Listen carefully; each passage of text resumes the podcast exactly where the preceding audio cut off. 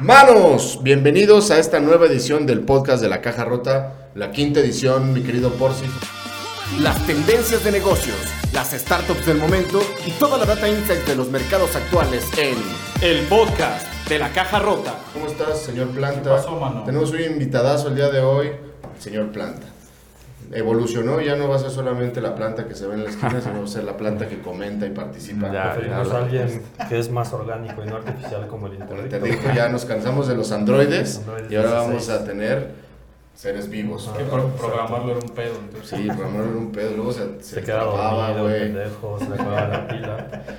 Muy bien. Pues sí, tenemos invitado hoy al señor Planta, que es uno de los emprendedores del programa de incubación de la Caja Rota, segunda generación. Echen un ojo al reality que estamos compartiendo en redes sociales, en YouTube, en Instagram TV y en Facebook. Pero vámonos directamente a lo tupido por sí. Bonita un momento. Queremos mandarle un afectuoso saludo a nuestro querido este, suscriptor y además eh, fan número uno del podcast de la Caja Rota, Kevin Cepeda. Que Kevin, todos los, todos los capítulos, todos los episodios, todos los podcasts, siempre tenemos muy acertados, atinados y muy bien informados comentarios por parte de Kevin Cepeda. Mano, te mandamos un fuerte saludo. Échale un ojo a lo que vas a escuchar ahorita que está muy interesante, mano.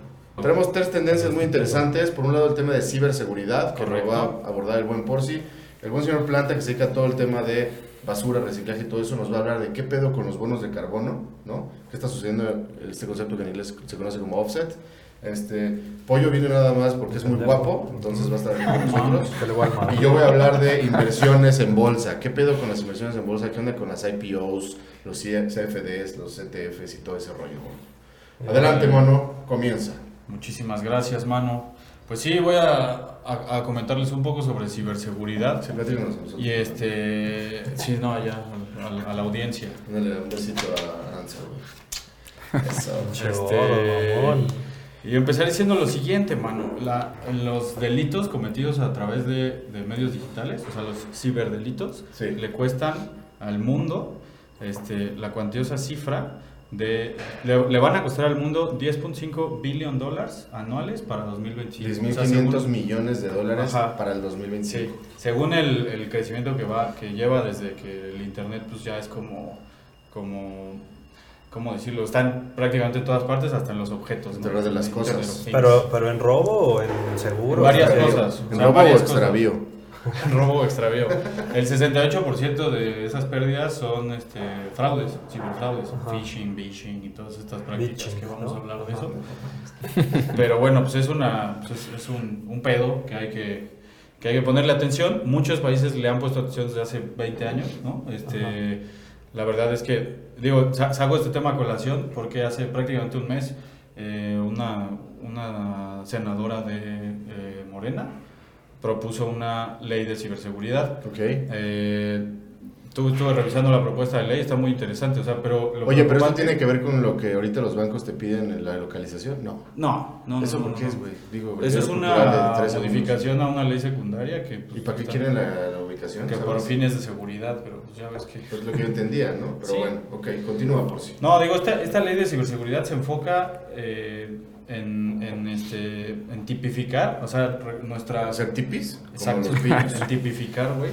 Nuestro sistema jurídico tiene que, tiene que tener previamente descrita la conducta delictiva, ¿no? O sea, ¿a qué me refiero?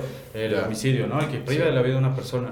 Tiene que, pero no existían o no existen todavía Ah. conceptos tales como phishing, phishing, ciberextorsión, este, pedofilia digital, güey. Todas estas madres que... O sea, que- hay que tipificarlos para poder después Exacto. sancionarlos. Exacto, los, los ataques de denegación de servicios, los web application attacks, los- o sea, todas estas cosas que, que, que no, no, no estaban como tal descritas en la ley, entonces era muy complicado, o sigue siendo muy complicado, que un ministerio público te entienda lo que eh, carajos quieres que, que, que persiga, ¿no? O que castigue. ¿Qué pasó? Nada, iba a decir que hay un. No sé si se clasifique como ciberdelito, pero una marca que se llama swatting. Ajá. Que así estaba mucho con gente de Twitch, de los que streamean juegos, Ajá. que Ajá. le mandaban así como a, a SWAT, o sea, como fuerzas especiales, hacía que raidearan su casa y, y hubo accidentes, o sea, pero era así como un güey que se quería chingar a otro güey y así como que le mandaba... Qué este. O sea, dentro del tú- Pero hubo muerte- ha habido puedes muertos, solicitar ¿no? que venga el, el Sí, equipo o sea, de como, SWAT a- como que los acusaban de algo, no sé, No por mames. qué, como ese lo voy a investigar luego O sea, güey, esos güeyes que juegan no. videojuegos están bien locos, Están güey. bien locos. O sea, se, se bañan y luego venden el agüita, le mandan SWAT Ya, ya, continúa. Es cierto, los queremos. De gamers. Entonces, pues, eh, ahora lo, lo, lo preocupante, digo, es positivo que se empiece a, bueno, que se empiece apenas a legislar sobre ¿Está, estos temas está en legislado, México. está tipificado en Estados Unidos? Es, es a donde voy, o sea, vamos 20 años atrás. O sea, en, en Estados Unidos, Estamos en el 2000. Puta, yo ya me sentía Sí, grande. sí, güey. qué bueno. Todavía un polluelo. el polluelo es él. O sea, en, Estados Unidos la, la primera ley que habla de algo sobre este delitos informáticos o ciberdelitos se publicó en 1984. Es la ley de fraude y abuso informático. Órale. Y, y además de las, ya sabes, las acts que van sacando y eso, el, el título palomitas, 18, ajá, las actus, el, el title 18 del US Code, siempre, o sea, ese, ese título habla muchas cosas sobre ciberdelitos. Y Ok. ya diferente, o sea, eh, está, después en el 98 fue la, la DMCA, la Digital Millennium Copyright Act, que es como para tipificar todas las conductas que dañen derechos de propiedad in- intelectual en, Ok. en la, en, en red, este, ley de decencia en las telecomunicaciones en el 96, por ejemplo, o sea, eh, obviamente todo este contenido pornográfico prohibido para menores de edad, etcétera, etcétera, y así, ¿no? O sea, o sea, a lo largo de, de estos... eh, ¿Cuántos años han pasado desde el 84? Por ayúdenme, 30 y Casi tantos. 40. 36 años. O sea, es este, han, han ido haciendo regulaciones al respecto. Aquí la verdad es que no teníamos ninguna. Teníamos como seis artículos del Código Penal Federal que Ajá. decían este, delitos cometidos con eh, medios digitales. Y ya, era así como, o sea, todo Decían, no hagas y una, cosas malas, y niño. una gran laguna de, de, de, De de. Zempoala, ya sabes. Pero bueno, digamos que esos, esos son los, este, Este, los números. este. este, este. Esos, esos son los números, ¿no? Este, y, y bueno, pues hay que. O sea, es- esos son los números, pero bueno, pasando como a un tema de los negocios, Ajá. hay una súper oportunidad de negocio en este tema. ¿Por qué? Porque según un, este, un informe del, ahorita te digo de dónde, del Foro Económico Mundial, Ajá. o sea, hay una, hay una brecha de profesionales de la ciberseguridad así enorme contra el número de internautas. O sea, los expertos dicen que faltarían algo así como 3 millones de personas en el mundo que se dedicaran a eso. ¿no? Y este... ¿Pero y de qué perfil? ¿Programadores o Pues también de todo, o sea, de- no, no, no, no tanto legal, sino perfil técnico, ajá, o sea, Ajá. como un programador, un ingeniero de software, algo Sí, que- es cualquier desarrollador o Sí, de software, exacto. ¿no? Tiene que ser alguien bastante ducho y con habilidades. Exacto, exacto, exacto. Porque Oye, digo- ¿sabes más o menos cuánto invierten empresas de las chonchas? Así, no sé, supongo que Amazon, Google, son temas de, de seguridad, de ciberseguridad. Así como el dato de cuánto invierte cada una, ¿no? Pero te puedo decir cuáles son las empresas más valiosas de ciberseguridad actualmente. ¿Quiénes son esos big O players? sea, el, el más cañón y desde siempre ha sido McAfee, esta empresa de... de- McCaffrey, el de los... McCaffrey, Panthers. Christian McCaffrey. No, McAfee, sí, pues esos güeyes que llevan haciendo antivirus. Estos es- güeyes que cotizan en Nasdaq desde hace mucho tiempo, su acción está en 25 dólares, no está tan cara, este, están basados en Santa Clara y pues, es la empresa más valiosa Me gusta de, la leche de sí, en, en los helados. güey. Este, después viene Symantec, que son los que, son los desarrolladores. sí. Después viene Symantec, que son los que, los que desarrollan el Nortec. Symantec. Ah, sí, Ajá. ya, ya, El. Norton Antivirus, Ah, ya. esos güeyes están en Arizona y empezaron igual más o menos como por los 80s. O sea, llevan Sí, sí, muchos sí. años en el mercado y siguen siendo los más, eh, digamos, los más fuertes. Yo cuando, cuando trabajé en el INPI, hace como 10 años, como becario, los de Symantec tienen como una, una especie de alianza con eh, instituciones no gubernamentales para combatir la, la- combatir la piratería del software en Latinoamérica. Entonces el INPI tiene como un área especializada, o en ese entonces la tenía, en que hacían este, visitas de inspección sorpresa a cualquier empresa de México para detectar si usaba software pirata. Literal te tocaban la puerta, o sea, no, oiga, puedo revisar su software. Sí. Podías negarte, pero ya era como, ah, huevo, ya hay un foco rojo. Sí. O, este, o sí, pásale y revisaban si tenías todas las licencias de software bien, y si no, te invitaban a, güey, este, cómpralas legalmente. Ese tema de la piratería sí ha evolucionado bastante. ¿no? O sea, Cañón, cada vez hay cañón. menos uso de piratería derivado de estos nuevos modelos de negocio, ¿no? Sí. Estilo de, de SaaS, Software as a Service, Exacto. Exacto. exacto. O sea- sí, porque o de subscription models, ¿no? es que ya todo, o sea, si está conectado a internet, si no lo actualizas y la actualización conlleva que tengas la licencia, ¿no? Correcto. Exacto. La, la tercera, por ejemplo, es Fortinet, que se fundó en Sony Fortnite. Fortnite, sí. Fortinet. Fortinet se fundó en Sunnyvale, California, pero incluso cotiza en la Bolsa Mexicana de Valores. O sea, le presta servicio a empresas mexicanas de ciberseguridad. Este, su acción está en 198 dólares Ajá. en, en la Bolsa Mexicana de Valores. Y, este, y la que me impresionó, que yo dije, esta madre ya está muerta, es la cuarta y es BlackBerry. BlackBerry, esta empresa canadiense que recordemos que tenía un, un teléfono eh, antes de todo el tema de los, Los smartphones. Sí, y que se quedó atrás con teclas, ¿no? Pero son una empresa de ciberseguridad así, este, muy buena, ¿no? Yo cuando, cuando estudié la maestría, eh, una materia de, ciber, de ciberdelitos, nos la dio un cuate que era el, como el director de, del- de inteligencia de la Policía Federal en ese entonces. Entonces, este, él traía un BlackBerry. Y yo le, ya se me acuerdo que dije, ¿Blackberry todavía existe? Dice, es el software más seguro del mundo. O sea, esta madre lo traen jefes de Estado. Y, Y seguramente así. esos güeyes encontraron ese nicho y dijeron, bueno, pues igual no competimos en celulares, enfocamos nuestros esfuerzos hacia la ciberseguridad. están, son, la, son la cuarta compañía del mundo más valiosa en ciberseguridad. Y tenemos otras, digo, ya son, son este, seis, o sea, te- las otras dos son españolas. Y esto tiene que ver mucho con que igual en la Unión Europea, este, desde la directiva 2016-1148, la, la Unión Europea a nivel bloque europeo se rige por las directivas del Parlamento Europeo. Entonces en la directiva 2016 igual se, se tipificó todo este, todos estos ciberdelitos, todas estas conductas típicas, porque el- muchos países europeos tienen el, el sistema jurídico igual al nuestro, ¿no? o sea, muy parecido al nuestro, en el que tiene que estar escrito en la ley para poder perseguirlo, a diferencia del common law, o del derecho anglosajón, que tiene que lo, lo que hay lo que importa son los precedentes que deciden los jueces, ¿no? Ya. El derecho se crea a posteriori. Entonces, este, obviamente en Estados Unidos tenemos mucho case law al respecto, pero en la Unión Europea pues igual ya llevan este rato hablando de eso, ¿no? De hecho en España hay un código de derecho de la ciberseguridad, Ok. hay un reglamento europeo de protección de datos, ¿no? Que data del 2016. Pero ya digamos como eh, aterrizando un poco el tema sobre esta ley que, que están proponiendo para México, eh, la ley trae seis capítulos que divide así, o sea, está muy amplia y eso creo que es bueno para poder este, regular bien todas estas conductas. Son delitos contra la confidencialidad, la integridad y disponibilidad de la información.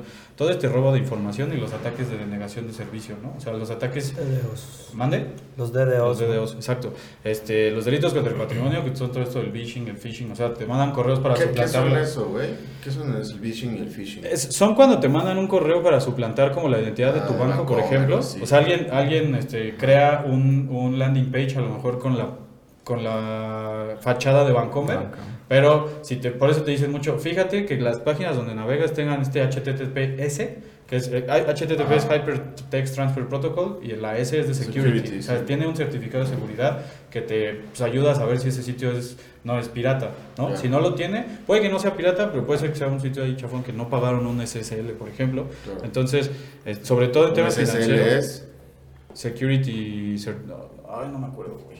Algo de security license o algo así, güey, perdón.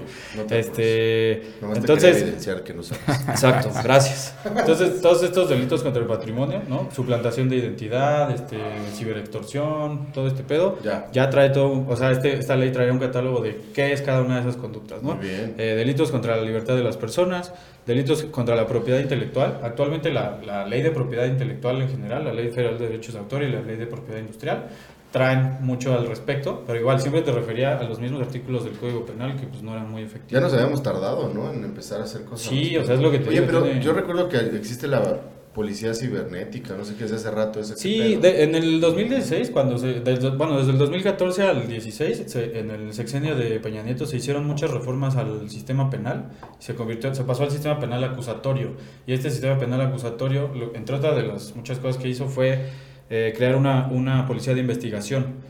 O sea, antes los ministerios públicos, sin preparación alguna ni nada, pues iban y, ay, pues ay, más o menos yo creo que es esto, y fue este güey, y ahora demuestra que no. Eh, la policía de investigación, o lo que dice el- este sistema penal nuevo, es que tienes que tener evidencia científica para poder acusar a alguien.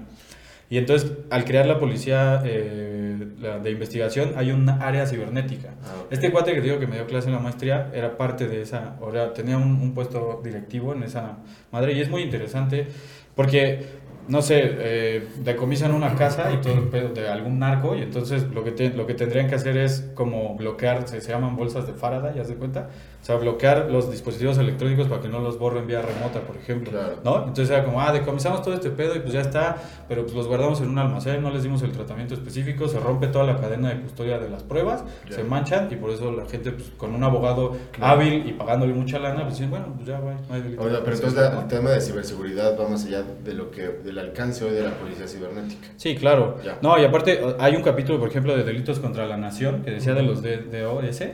Este, estos ataques de denegación de servicio pues, muchas veces van hacia instalaciones del gobierno. Sí, O sea, tú imagínate las que- páginas. Exacto. O sea, que tomen las páginas del gobierno o algo todavía más grave. Tú imagínate que hay, hay casos en el mundo en el que hackean, no sé, el sistema de circuito cerrado de tal ciudad.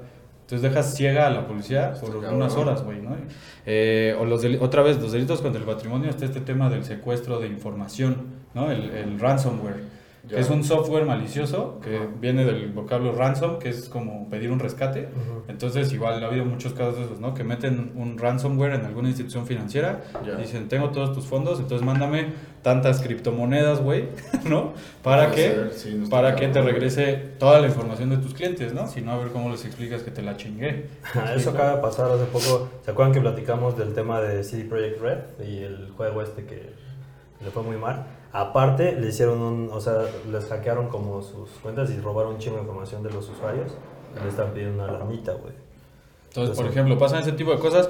Y dentro de las cosas positivas, o sea, si en legislación estamos muy atrás, México es el tercer país latinoamericano que está mejor, digamos, Más preparado, no, preparado en temas de ciberseguridad. O sea, es el más desarrollado en temas de ciberseguridad. Hay muchas empresas mexicanas que se dedican a la ciberseguridad, que le Ujú. prestan servicio como, haz de cuenta, como el ingeniero perro, pero así a- de cosas de ciberseguridad. Ahora, empresas a, a pymes, ¿no? O sea, que le dicen, este, te voy a poner un certificado de seguridad en tus páginas, voy a evitar que te vayan a hackear tu base de datos, cosas así. O sea, eh, somos el tercer país latinoamericano más desarrollado, atrás de, me parece que de Brasil y de este, Argentina, en temas de ciberseguridad, ¿no? Hay muchas empresas de software pequeñas y ahí es pues también donde está el business, ¿no? O sea, hay mucha demanda de estos servicios allá afuera. Ujú. Entonces digo, para los amigos programadores, emprendedores, etcétera, que vayan a ese ramo, este Sí. es un tema muy, muy, este, muy en boga, muy importante y donde hay muchísimo campo de trabajo. Y es que esto, o sea, en la década anterior, los 2010, pues ha sido con el tema de machine learning y todo eso, se,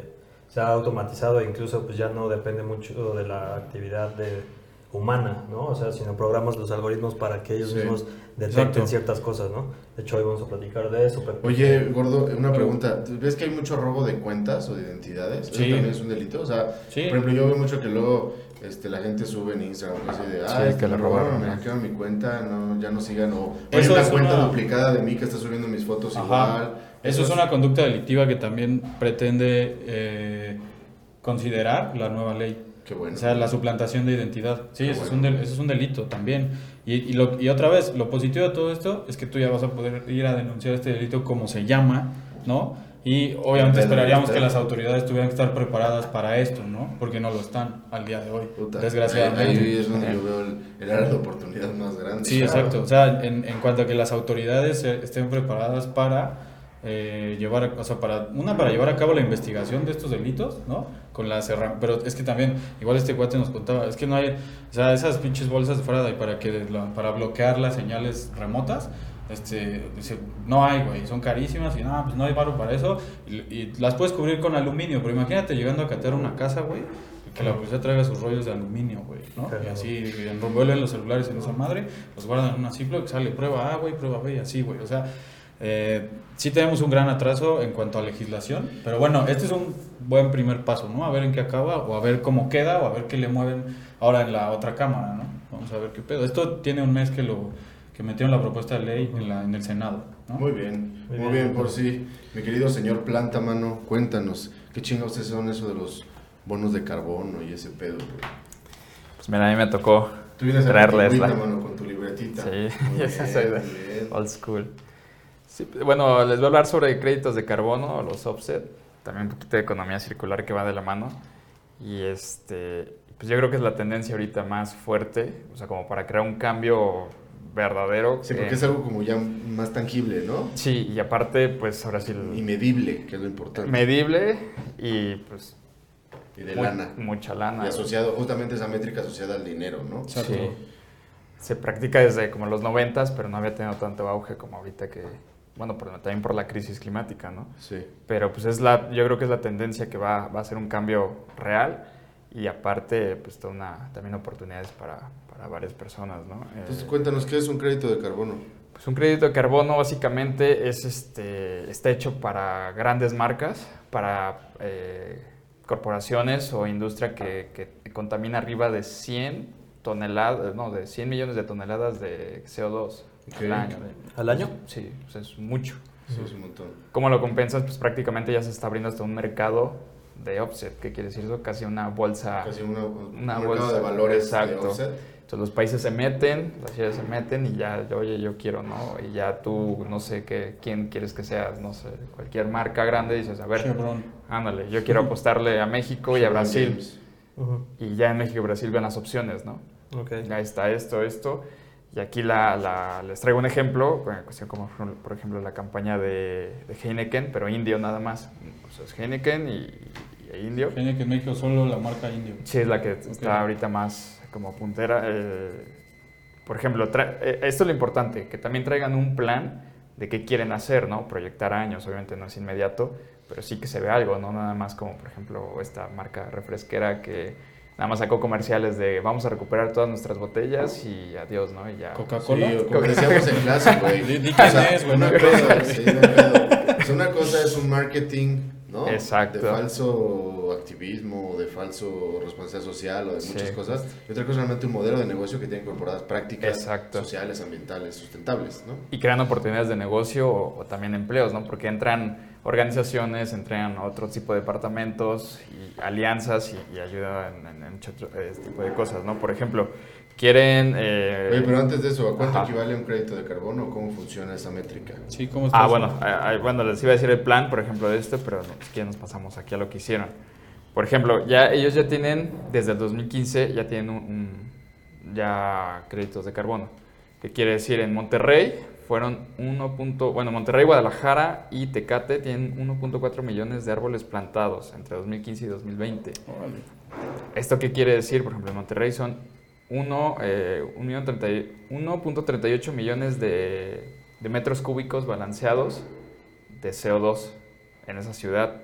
En Guadalajara son 803, eh, 830, sí, que, sí, 803, 300, ¿Lo escribió el doctor? sí, la verdad, es que- 830 pero, mil. eh, eh, Sí, o sea, 830 pero para, para está. ponerlo en palabras más claras para la gente que no lo sabe, haz de cuenta. Si tú Entonces, contaminas tanta cantidad, vamos a inventar Exacto. este, 100 toneladas, como pensamos, 100 toneladas de CO2, entonces tú puedes equiparar esa producción de CO2, digamos que tienes, plantando cierta cantidad de árboles, Exacto. de forma que entonces puedas decir, ah, pues ya con eso Ya estoy lo tablas. Este, tablas, Yo eso lo ya. estoy mitigando, ¿no?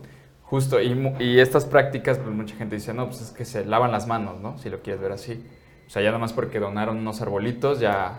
Tienen Sí. derecho a seguir mandando Sí. 100 toneladas de Eso es Exacto. lo que mucha gente dice, sí. Y, eh, pero eso es lo rescatable del programa de, de- de Indio, que tienen un plan también para, no solo para decir, bueno, ya donamos mil millones de arbolitos, ya no nos molesten, ¿no? Sino si tienen una cuestión de, de sustentabilidad, como es este, reducir la huella hídrica, eh, consumir su- local, ahí la cebada, este, Sí. sustentable su cebada, eh, que, que- que la, cero residuos al, al producir. Eso está haciendo solo con indio. Sí, ahorita Indio es el, como el que anda con todo y eso. Y del otro lado, por ejemplo, eso es como la, la- el, el ¿Les offset del crédito de cebada local de- en las plantas donde producen indio? Sí, Y eso pues, se puede ver incluso en el producto final, en la calidad, ¿no? O Exacto. sea, la, la gente, o sea, puede estar más buena esa cerveza. Justo, y la trazabilidad de las cosas, ¿no? Porque ya Claro. también no, no produce CO2 para, no, pues lo va a traer de Chiapas, ¿no? O algo así, Ya, por, ya, ya. por el estilo. Entonces, es justo para explicarlo como en palabras más básicas, es, contaminaste tanto este año, tienes que comprar al menos 50 créditos de carbono que equivalen a tantos millones de árboles. Tú escoge dónde, en qué parte del mundo, dónde, Ujú. Sí. y lo haces. Sí, Ahora, de hecho estaba viendo ahorita, está, ¿tienes el dato de en cuánto está un crédito de carbono? Mm, Yo veo que está, o sea, no. se mueve, tú lo el tienes, de ajá. carbono está entre 5 y 7, este, 5 y 7 dólares. ¿5 y 7 dólares? Ujú. Ya, nos quedamos ¿Ya? callados. Continúa, continúa. Continúa, señor Planta. Bu- Bueno, es eso, o sea, la, la cuestión aquí es la oportunidad que dices, bueno, se están lavando las manos o dices, tienen que comprar millones de créditos de carbono, quién los tiene, dónde los pueden aplicar, pero al final es una oportunidad como para fundaciones, organizaciones que ahorita están o nunca las pelaron o nunca Claro. les dieron ahora sí ni para los chicles Sí. y ahorita pues se van a ir con todo para hacer una reforestación también. ¿Por qué una reforestación? No? También ese tiene un, un porqué. Eh, cubres dos, dos, dos impactos negativos con una sola cuestión que, el los Una árboles. acción, ajá. Sí, el árbol pues te mitiga el CO2 y aparte lo más importante, que le inyectan agua a, los mantos acuíferos. Pero también es mucha lana porque tienes que darles mantenimiento. Se Claro. supone que de 10 árboles que plantas, solo 7 sobrino, a veces 5, dependiendo de la campaña que, que hagas, qué tipo de Ok. árboles, dónde, Sí, sí, sí. y eso es lo que te va implicando. Entonces es también toda una chamba que la tienen que seguir manteniendo por años, ¿no? Aparte con un plan. Del otro lado está como la acción para que es como ya el choque de así de, de grandes. A ver, no, pues yo no quiero offset, pero sí quiero contribuir con la economía circular, que es este el plan, por ejemplo, de Unilever para 2025 Ujú. que quieren meter así el 25% de material reciclado en todos sus envases. Ok. Todos, todos así. Que quiere decir que entonces Sí, va a haber una demanda grandísima en el mundo del reciclaje de Sí. Pero Sí, al hacer el estudio, Residuos, al hacer el estudio sale que de ese 25%, Ujú. actualmente no cubrimos ni siquiera el 50% de esa demanda. 12 y cacho. Ajá. Pues, ¿Qué quiere decir? Que hace falta pues más Más recicladores, actividad de, de más- reciclaje, ¿no? Hace falta más basura, ¿no? Exacto, no hace Sí, falta sí. materia prima, sino hace falta quien la capte, quien la transforme, quien esto. Entonces es otra oportunidad ya en un plan de acción, ¿no? Ajá. Dices, bueno, es que no, no me gustan los productos de Unilever o contaminan, o, Claro, bueno, claro. pero al final pues lo están vendiendo y, Sí, sí, sí. y puede ser un gran cambio si... Oye, ¿y estos créditos de carbono están, están asociados directamente a la emisión de puros gases, o CO2? Sí. Pero, por ejemplo, y, y O gases aquí de nos efecto puedes, invernadero. puedes platicar Sí, algo de lo que haces. O sea, eh, o sea, los bonos de carbono están asociados a un... Ey, ey, que- que- Las embolias esas este pendejo. Están asociados a la, a la, a la emisión de, de CO2 específicamente, pero si había algún tipo de iniciativa paralela, como ejemplo para residuos sólidos, ¿no? Por ejemplo, Ándale. Si, si pues, nos enfocamos nada más en si, la- si el tema contamina en emisiones de CO2, Sí. pero como bien decimos, el impacto se genera en muchos ámbitos. La huella hídrica es otro. Exacto. Y no hay bonos asociados o créditos asociados a ese pedo. Ajá. La recolección o la disposición de los residuos. residuos. Todo ese pedo, güey. sí, porque... Hay o unas sea, oportunidades cabronas ahí. Justo. Por ejemplo, una industria como la de hidrocarburos, pues sí, es, tal cual es quemar, ¿no? Y eso sí, su residuo principal son los gases. ¿qué pero- quema más, pollo? ¿Quema más Quema el más sol la o- luna, Que güey. mamás la luna. Pues, son, por- son de las principales ahorita que están donando, Claro. la- Más las este de hidrocarburos. aquí. Pero por ejemplo, el otro día también platicamos de baterías, ¿no? O sea, alguien que, que desecha baterías, Ajá. pues eso en realidad tal, o sea, sí pueden generar gases de, de efecto invernadero y CO2 y todo esto, pero en realidad el residuo es, es el litio y todas estas madres que se pueden recuperar, ¿no? Pero no sé qué tanto se asocie a un, a un de carbono. carbono. ¿no? Mira, más bien yo creo que es la, la puerta de entrada para muchas Ujú. oportunidades para otras empresas. Yo creo que aquí Claro. cada empresa le está dando la... Pues también entra el marketing, ¿no? ¿Cómo Sí, le claro. pueden aplicar? Por ejemplo, está el caso de, de Uber, Que tú lo pides, o sea, pides tu Uber y le puedes agregar el, el crédito de carbono. Bueno, la... la no, ¿cómo- no sé cómo se llama, Uber Green o algo Uber así, Leaf, algo así. Ajá. Y tú lo... Bueno, que ahí también se pasan porque se deslindan porque te lo están Cobrando. Te cobran ya la Sí, no, propina, te cobran Hermanitas de la caridad. Y esos cabrones se clavan toda la lana, Sí. Pero aquí yo creo que, o sea, es, es lo, es lo padre porque ya cada uno le está tomando esto, ¿no? Tal vez uno dice, bueno, a ver, yo no quiero crédito de carbono, pero inventé el crédito de residuo, ¿no? Hay que inventar un crédito a la verga ya. Exacto. Crédito de vidrio. se puede decir, güey. Justo Ya algo. Y ya este, Ahí ¿no? este- lo, lo donas Sí, o lo aplicas, de buscas organizaciones. Que, que el que comience a separar adecuadamente la basura y la disponga adecuadamente a través del señor Planta, que es. Exactamente. Este, él cuando hable de la startup suya va a hablar de su startup de él. ¿no? De su startup suya de él. No, cuando le toque el tema de startup hablas del señor Planta. Entonces, ahorita Sí. nos quedamos en la tendencia, mano. Sí. ¿Traes algo más alrededor de eso? Pues básicamente son esas dos cosas, ¿no? La, la, como la, la más grande, que es el offset, que es como pura lana y que alguien más lo haga. y la práctica, que es como el ejemplo de Unilever, que es de, bueno, yo no voy a hacer crédito de carbono, pero tengo un impacto grande con, con mis propios residuos y apoyando, comprando, elevando, por ejemplo, los precios del mercado del reciclaje. Oye, ubicas esta tarjeta de crédito de un banco que se llama Aspiration, tiene una Carbon Offset Credit Card. Y se supone que si tú haces alrededor de... Hay un montón de gente atrás de este pedo, lo pusimos en el newsletter. Se supone que si tú haces alrededor de 60 operaciones con la tarjeta este, al mes, estarías equilibrando la huella de carbono que De- genera una una, casa, ¿no? familia, una Ajá. casa en Estados Unidos. Porque por cada operación ellos plantan un árbol. Entonces, este, digo, pues se viene buena la Exacto. de árboles. Para- para Pero ellos, veces- pero está pues, bien, sí, güey. o sea, por un lado, sí, medio equiparas, ¿no? Pero realmente no estás resolviendo el problema de fondo, como cuando Exacto. hablábamos del asunto, ¿no? Sí. O sea, sí estás agregando elementos que ayudan, obviamente, pero el problema de fondo, que es el seguir contaminando, no se resuelve. Exacto. Justo.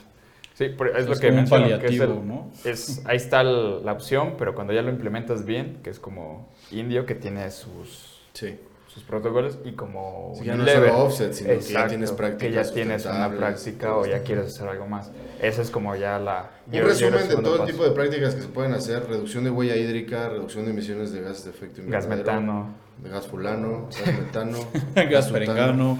este, disposición adecuada de residuos, Eh, es ¿qué muy más? importante. Y el ¿no? principal... consumo local, Consumo local y el principal, la, eh, la biodiversidad. Porque tú al volver a reforestar un área o cu- a cuidarla, sí, claro. Ya viste a que salir Japón las- quiere tirar al mar la- el agua radiactiva de Fukushima. No, pues ya, ya que te puedo decir. Imagínate, güey. El- hablando del tema de la, verde de coraje, ¿no? Sí, Sí. güey. de la disposición de residuos, o sea, justo, Sí. pues, ¿por qué chingados van a tirar al mar, no? Pero No, bueno. y bueno, por ejemplo, hay un documental ahorita en Netflix que se llama El Seaspiracy. Sí, que ya ya ya, ya. Ya Ya.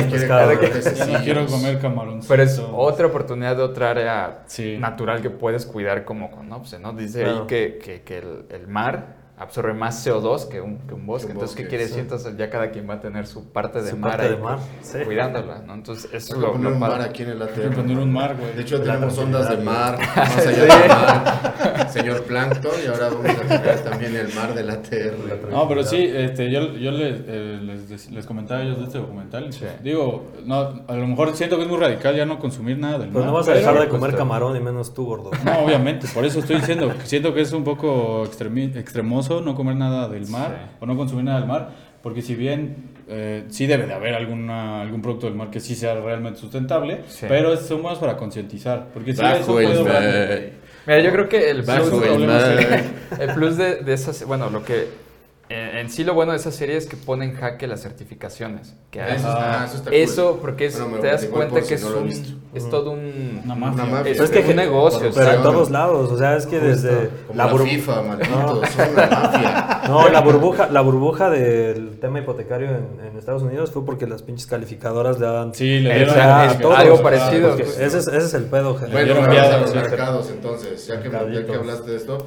para darle velocidad a este pedo, vamos al tema de las inversiones en bolsa. Vamos a dar una pequeña introducción, pollo. A ver, No, te va a introducir. sobre qué pedo con el mercado de valores y la gente que quiere invertir y todo este pedo. Y lo traigo a colación porque el pasado miércoles, 14 de abril, este, Coinbase se hizo pública. Correcto. Se hizo pública en la bolsa de Nasdaq. Eh, entonces ahorita vamos a platicar qué es eso de hacerse pública. Salió con, una- una- con un precio de acción, abrió el mercado con un precio de acción de 381 dólares y cerró en 328 dólares. No, es decir, no. 250, ¿no? no, t- salió con, un, con 381 y cerró con 328. O sea, cerró más bajo. Tenía, es que tenía un reference price de 250. Ah. Ese es un precio de referencia que pone la bolsa. La bolsa. Ok, Que pone la ok. bolsa previa a la apertura.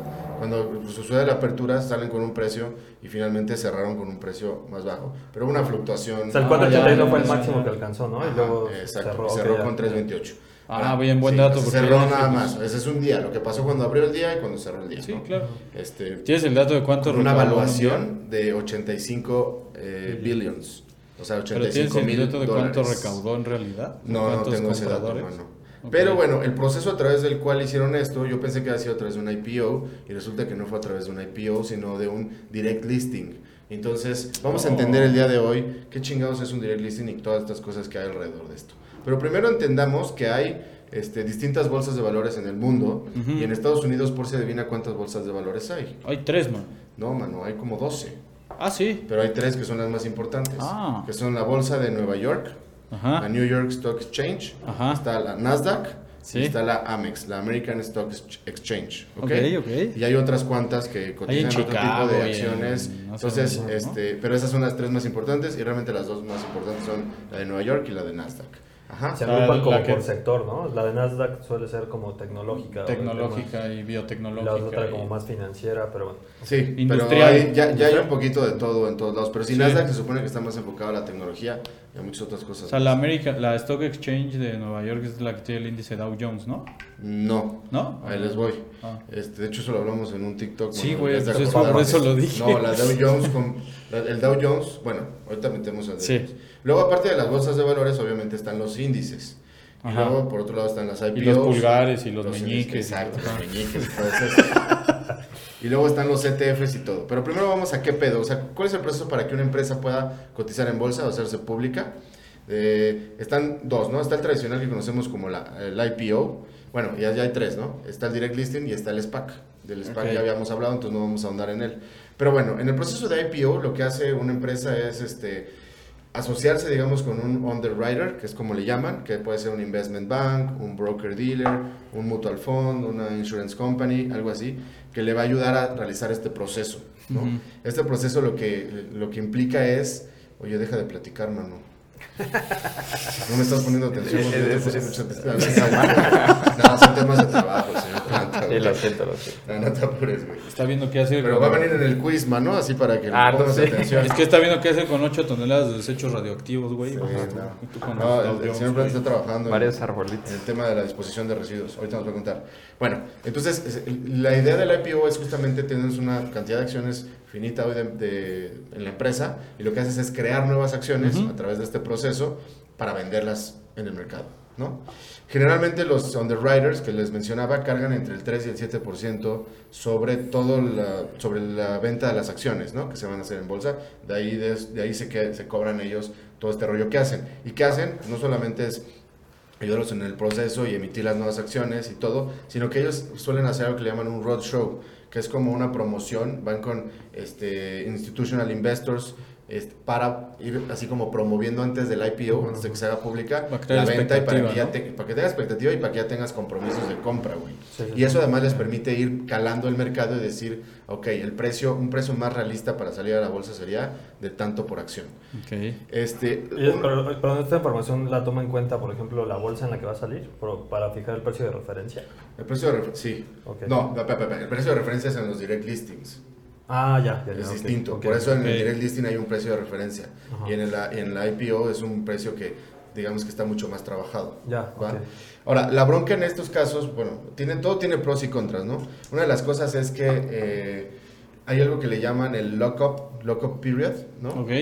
Digamos que los actuales eh, poseedores de las acciones de la empresa no pueden vender durante los primeros entre 90 y 180 días las acciones para estabilizar el, precio. de la acción. Sí, sí. Entonces, Desde- a partir del, del IPO. Sí, a partir del. IPO.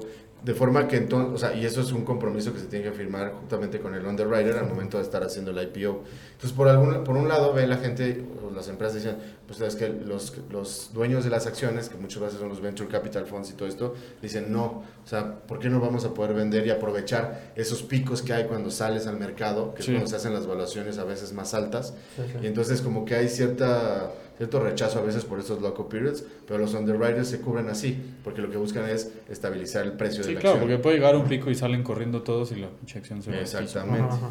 Ahora, en los dos casos, tanto en el IPO como en el, en el direct listing, se tiene que trabajar con la SEC, ¿no? La Securities Exchange Commission. De ahí no te quitas en ninguno de los dos lados. Ahora, en un caso la lo haces- Comisión Nacional Bancaria y de Valores gringa, ¿no? Exacto. Y el proceso de un IPO puede tomar entre un año y dos años, ¿no? Es un proceso largo. En el direct listing también toma este, bastante tiempo. En las SPACs es donde vimos que puede ser Es entre rápido. 5 y 6 años, es más meses. rápido. Meses. Perdón, entre 5 y 6 meses Ajá. es mucho más rápido, ¿no? Rápido para decir, de nuevo, crear una Rápido, SPAC. sale. En una SPAC lo que haces es crear una empresa cascarón, una shell company, que pu- eh, pasa por un proceso mucho más O sea, el proceso rápido. de due diligence es muy sencillo El porque due no tiene diligence nada. es mucho más rápido. Este, y la idea es que empiece a cotizar en bolsa con un precio de referencia de 10 dólares u, u otro que definan este, conjuntamente. Y la idea de ese SPAC es que pues, realmente todavía no tiene operaciones productivas. Lo que hace es que está viendo el mercado para asociarse con otra, bueno, eh, fusionarse o comprar una empresa privada y entonces empezar a cotizar en bolsa juntos. Entonces hay una doble especulación. Sí, ¿no? Que justo hace poquito, este, creo que la SEC estaba viendo frenar un poco, porque ahorita se han dado muchísimas SPACs. Y obviamente, al saltarse el proceso de due, de due Pues es un poco le como brincarte la regulación Exacto. de la SEC, Sí. ¿no? Encontraron Pero- ahí un loop en la ley y dijeron, ah, pues órale, güey, con esta. No, pues no es tanto, no es tanto un loop, sino que, o sea, el SPAC es aprobado por la SEC y Sí, todo. sí, sí. Simplemente ahorita se está usando tanto que se dan cuenta que todo es perfectible y lo tienen que mejorar, ¿no? Claro. Claro. Bueno, entonces del otro lado está el proceso de direct listing. Ya vimos cómo funciona el IPO. En el direct listing no, no se hace el proceso a través de un underwriter como tal, Pero sí se utilizan investment banks o otros, pero funcionan en un rol más de advisors. ¿ok? Ok. O sea, el underwriter no emite nuevas acciones. De hecho, en el direct listing no se emiten nuevas acciones, se venden las acciones actuales.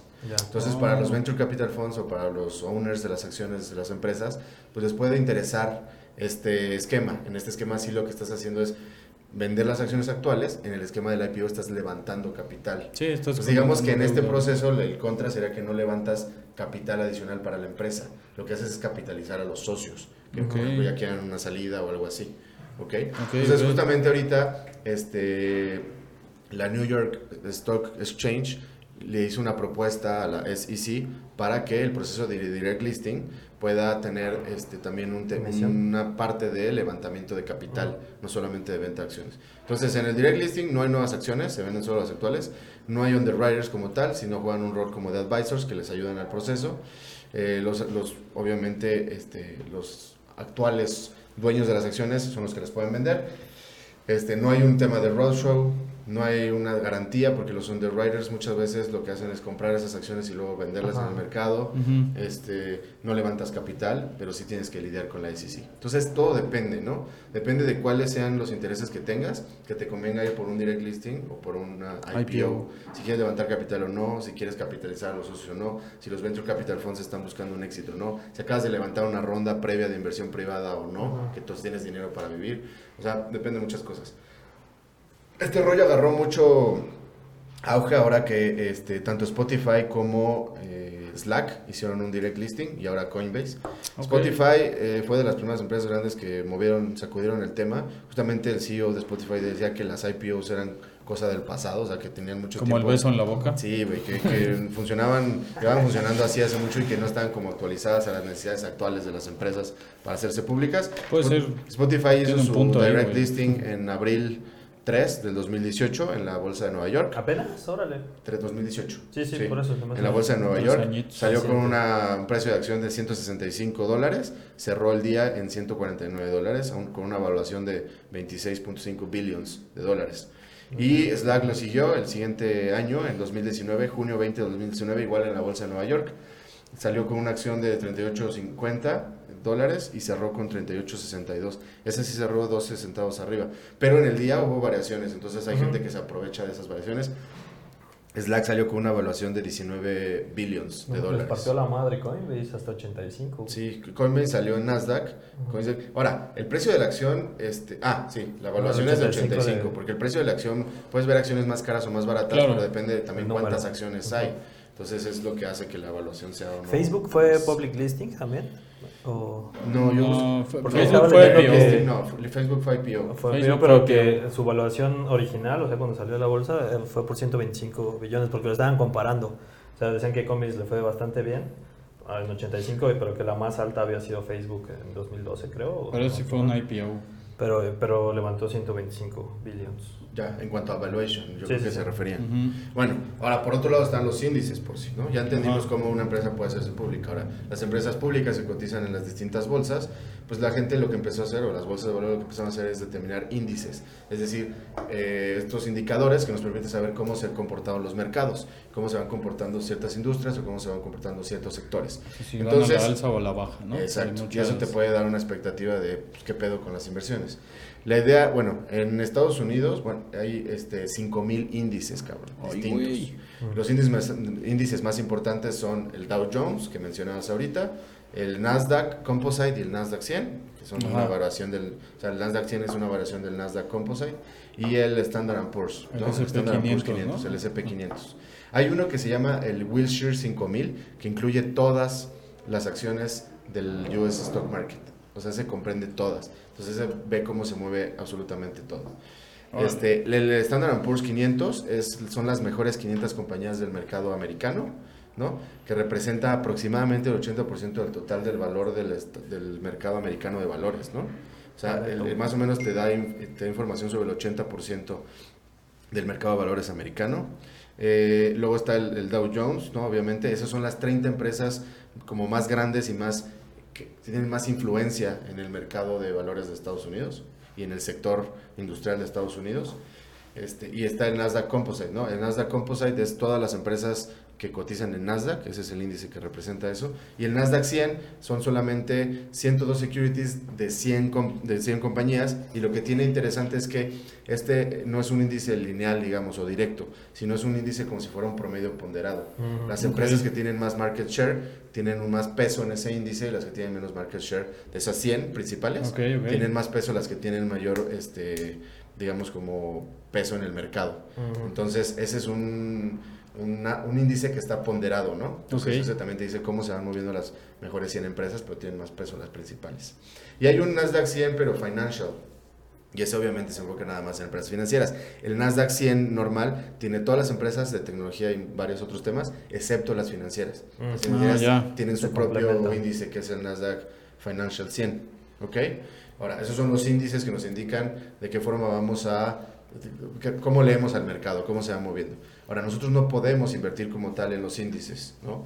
O no podemos invertir como tal en las bolsas de valores. Lo que hacemos es invertir en las acciones o y la gente dijo, bueno, ¿por qué no empezamos a poder invertir en los índices o en los comportamientos de las bolsas y todo? Y Incluso es en que- el comportamiento de las materias primas, ¿no? Exacto. En el de las Entonces nacen justamente los ETFs, los ETFs, los Exchange Traded Funds, que justamente lo que hacen es como si fuera una canasta de securities que pueden ser vendidas y este, intercambiadas, pues tradeadas en el mercado como si fueran una acción. O sea, cuando tú compras un ETF, es como si compraras una acción, pero es, esa acción representa el comportamiento de un grupo de acciones. Mm. Entonces, esos ETFs podrían ser como tipo índices, pero que sí se pueden comprar. O sea, como te digo, tú no puedes invertir en un índice, tú no puedes invertir en el, en el Standard Poor's, pero sí podrías invertir en un ETF que hace, o sea, que lo que hace es El espejo. de- el espejo del, Del del Standard Standard Poor's. Poor's. Ya. Exactamente. Eso es justamente lo que son los ETFs. Entonces, ¿Qué quiere es decir ETF otra vez? Exchange Traded Fund. Exchange Traded Fund. Ok. Este, pueden tener, como bien decías ahorita, este, también commodities, stocks, bonds, este, pueden ser sobre acciones americanas o acciones de otras bolsas, o sea, ahí sí, ahí sí ya los conforman y los arman de distintas formas, ¿no?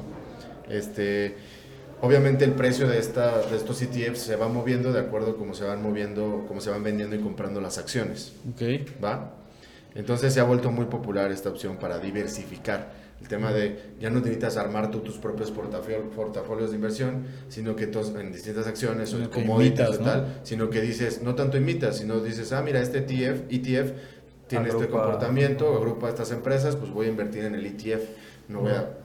¿Va? Sí, sí, sí. Además esto como que le da entrada a los jugadores pequeños, ¿no? Y eso también implica, o sea, le, le- le da, es como una forma incluso como de democratizar este pedo de las inversiones, ¿no? No necesitas un chingo de dinero para entrar, puedes entrar, supongo que vas a hablar de CFDs y eso, Sí, voy a ¿no? hablar también de Sí, eso. entonces, o sea, lo positivo de eso es que es- el- le da la oportunidad a, alguien que nada más quiere ver qué pedo, o, o sea, amplía mucho la lana que Sí, se sí, mueve ahí, ¿no? y a mí menos riesgo, porque generalmente Ajá. son ETFs que están armados para tener rendimientos positivos, ¿no? O sea, la gente que ha invertido en el espejo del índice de Standard Poor's, pues lleva durante los últimos años, todos los años creciendo y creciendo y creciendo. Ok. Pues los que han invertido en ese ETF es bueno. ¿Sabes cuánto se ha invertido? O sea, el crecimiento en la inversión en ETFs, no directamente en stocks como tal, en No, commodities, ETFs. ha crecido cabrón. O sea, en 2008 estaba por debajo de los, de- por debajo del millón, este, perdón, del trillón, de trillion, Ajá. en inglés, del trillion. Este, y ahorita en 2021 está en 5 trillions. Ay. O sea, en los últimos este, 12, 13 años ha crecido este, Muchísimo. cinco veces, ¿no? Eh, bueno, ¿cuáles son los principales eh, ETFs? Son el que hace espejo justamente del Standard Poor's, que se llama SPY. Tienen igual sus, sus nomenclaturas tipo las stocks, ¿no? Sí, sí, Tienen sí. una... Este, Su abreviatura, abreviatura. De, la, de la posición, ¿no? Exacto, está el, el IWM, ¿no? Que, que lo que hace es traquear o espejear el índice Russell 2000 Cap Index. Russell 2000 Cap Index. Está el QQQ, el QQQ es el que hace... Paloma, ¿no? El QQQ, cuando vean el QQQ, es el, que, es el que el palomo hace, güey. Ese es el que espejea al Nasdaq 100, ¿no?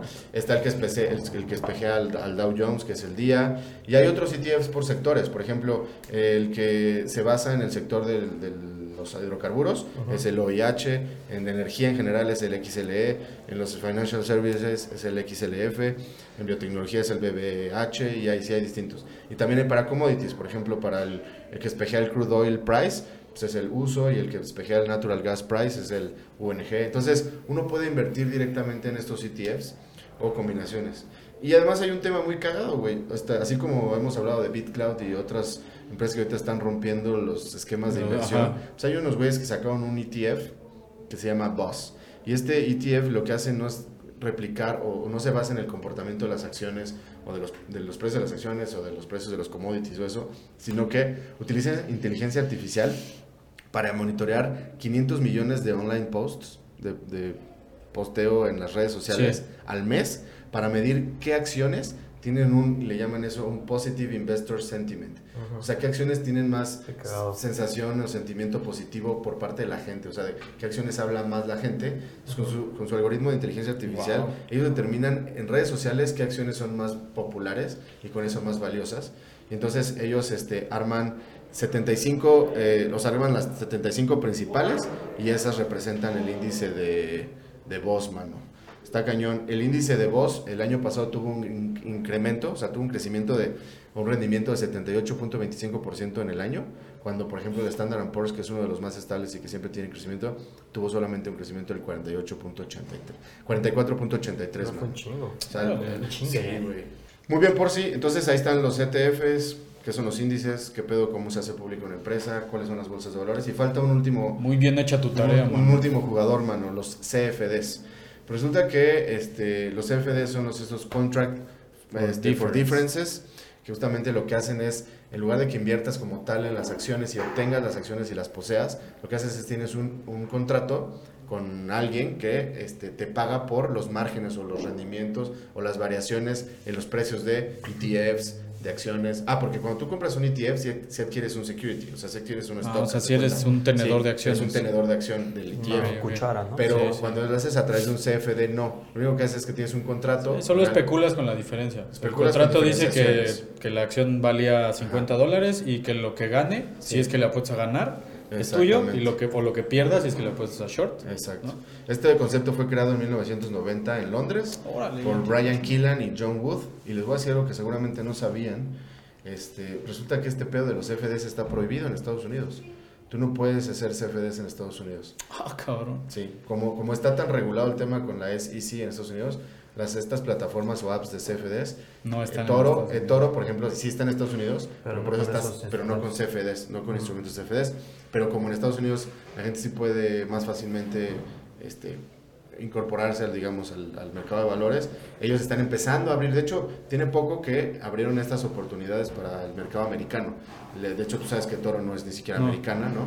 Pero todos los, todos los países europeos y otras partes del mundo sí se puede. Entonces, en Londres nació este pedo, pagas por la diferencia, de acuerdo a un asset, el que tú quieras.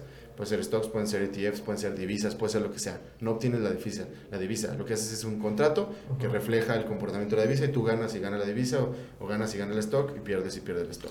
Y el que tiene, el con el que celebras el contrato, que en este caso es el, llamámosle trader, es como si fuera el casino, ¿no? O sea, le- Sí. es como si llegas al casino y le dices, le apuesto a los rojos, güey. Exacto. Entonces él asume el riesgo de que salga el rojo y te pague, ¿no? Exacto. Y si no, él gana con los negros, ¿no? Exacto. eToro, eToro es como funciona principalmente, pero también ya tiene la opción de que puedas obtener, o sea, tiene los dos esquemas, ¿no? Te permite hacerlo a través de CFDs y por otro lado te permite hacerlo a través de stocks. Ahora, ¿cuál, cuál es el rollo de los CFDs? Los CFDs metieron una cosa que se llama leverage. Entonces Ajá. ahí hay más riesgo. Digamos que tú haz de cuenta que compras una acción o el espejo de una acción y le puedes meter leverage, es decir, si le meto 2x, 3x, 10x, eToro pone esa lana upfront, digamos. Sí. Entonces, si tú ganas este, un dólar con una, o sea, tú, tú ganas un dólar en el mercado con un leverage de 10x, ganaste 10 dólares. Sí. Pero igualmente, si tú pierdes un dólar y con un leverage de 10x, perdiste Pierdes 10. 10 dólares. Entonces hay una mayor este, posibilidad de tener riesgo ahí, ¿no? Hay un riesgo más grande, ¿no? También tienen el tema del stop loss, pero bueno, eso lo tienen también muchos traders de acciones O del normales. take profit, ¿no? Ajá, de que te saques el dinero O sea, cuando que alcances cierto profit. crees que va a llegar o un de que pico y tengas dices, un semáforo o un freno de decir, si baja hasta acá, eh, vendes las acciones. Ahora, lo interesante de los FDS es que te permite vender en corto y en largo de forma más sencilla. Sí, claro. Que aunque no posees tú las acciones como tal, pero te permite hacer esas especulaciones sobre el mercado en corto o en largo. Es decir, puedes especular si una acción se va va a crecer o puedes especular si una acción va, va a bajar y entonces puedes ganar también de eso. Entonces puedes abrir posiciones de corto o de largo. Este, y para los que pensaban que quizá Robinhood era un CFD, no, Robinhood opera principalmente en el mercado americano y, este, y no es un CFD. En Robinhood adquieres como tal las acciones, entonces este, eres un holder de las acciones. Luego no te deja través de venderlas. Robinhood, y luego ya no te deja venderlas. El toro sí funciona a través de CFDs. ¿no? Ok, ok. Este es un Órale, tema también muy bastante interesante. Este, todo el mundo de las, de las acciones y eso, la gente en México hay mu- mucha adopción de toro, ¿no? Lo que, nada más tener en cuenta que cuando te estás comprando acciones ahí, realmente no estás siendo tenedor de las acciones, sino de, de contratos que te emulan la diferencia de las en México acciones. está la opción de GBM Plus, ¿no? GBM Que es Plus este, que también. también compras CFDs, también Exacto. especulas así. Tienen lo, lo interesante de esos güeyes es que tienen como dos modalidades. Una que es trading, que es todo este pedo que explicas, y la otra es como un pedo de ahorro patrimonial. O sea, tú les dices este, cuánto voy a meter inicial y cuánto espero ganar y cuánto acepto perder, y esos güeyes te arman tu portafolio con los índices, pero todo mexicano, o sea, con la Bolsa Mexicana de Valores, el índice de precios y Y cotizaciones. también lo puedes hacer Sí. con GBM en la bolsa americana. Ahí, ahí, el, ahí el pedo es que, como estás operando en pesos, el tipo de cambio pues, te, te, Sí. te- te puede Ajá. pegar si el dólar se cae. Sí, pero en otras aplicaciones que operas en dólares, pues también los Sí. sacar, retirar el dinero te pega, ¿no? Sí, Eso claro. es todo, mano. CFDs, ETFs, cómo se hace pública una empresa, qué son los índices y qué bolsas de valores hay en Estados Unidos. Muy Mi querido señor Planta, regálanos tú los tres minutos de qué es señor Planta, esta De startup tamaño. mexicana. Sí, ¿Qué ¿qué es que eso? vamos a hablar el día de hoy? Pues mira, básicamente somos un, un sistema de recolección de residuos sólidos urbanos que es orgánico o, o reciclables y te los cambiamos por productos zero waste. O sea, haces puntos, te los cambiamos y aquí lo importante es eh, lo que estábamos hablando de los O sea, por eso luego nos trae servilletas y Sí. cosas así. Sí. Son, Sí, son como los cosas que tú los, los cambias. Son como incentivos para que las personas, órale, voy a contribuir a, Ah, qué chido. a- a- O sea, a eso es separar mi basura. un regalito porque te- obviamente el modelo de negocio es que tú cobras por ir a hacer Sí. esta recolección, ¿no? Sí. O sea, tú cobras por el servicio, pero aparte obtienes cierta cantidad que entonces tú ofreces valores. Sí, como un retorno ahí, ¿no? De, Órale, te ganaste esto. Pero Sí. tienen que ser productos o sustentables o de productores pequeños Zero que, ajá, que tienen, están como en ese canal y este, de economía circular, de reciclaje. Pero aquí jus- el proyecto también está diseñado para lo que estamos hablando, para apoyar ese tipo de cambios a las empresas grandes, que es en los offsets, que es en cualquier cambio, ¿no? O sea, hacer alianzas para recuperar residuos, para hacer esto, para hacerles la chamba que ellos al final no van a hacer porque no van a abrir un departamento de, Sí, claro. de Tienes una alianza con modelo, ¿no? Sí, eh, Tetra Pak y Unilever hasta cierto punto, de forma indirecta, porque yo no soy reciclador, solo soy acopiador. Eh, modelo es la de Rebounds, ¿no? La de estar, este...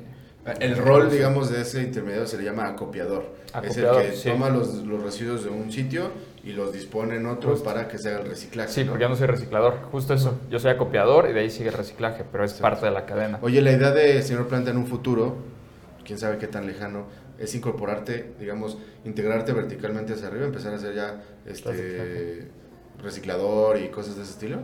Yo creo que voy, voy a ir viendo va. cómo se comporta el mercado, porque hay muchas oportunidades. Ahorita, por ejemplo, estamos hablando de, de los offset y de hecho nosotros ya participamos con una asociación para, para árboles y Porque ya igual y no, como ¿no? O sea, 4,000. igual y no, y dices, no, sabes que en el mundo del acopio hay muchísimas cosas que hacer todavía Sí. y ya hay jugadores en el reciclaje y no tengo por qué meterme por ahí, ¿no? Sí, o sea, es, yo digo que, bueno, lo voy a ir viendo cómo se comporta, pero ahorita sí tenemos plan de hacer eso, pero también de tirarle a lo, ayudarle a las, ahora sí, a Las grandes O sea, más bien empezar también a hacer más. un poquito como de que consultoría, que no me encanta la palabra, pero Sí. ayudarles. No solamente decir, soy un servicio que te recoge, sino de, vamos a diseñar estrategias, Sí, vamos a diseñar las actividades, los programas que permitan que tú empieces a incorporar todas estas prácticas de Desde casa, habitación, hasta industria. En- hasta en- todo. y negocios, sí, justo eso es lo que dices, es como consultoría, como darle soluciones y decirle a los más cercanos, a los pequeños, porque los pequeños también son grandes actores, ¿no?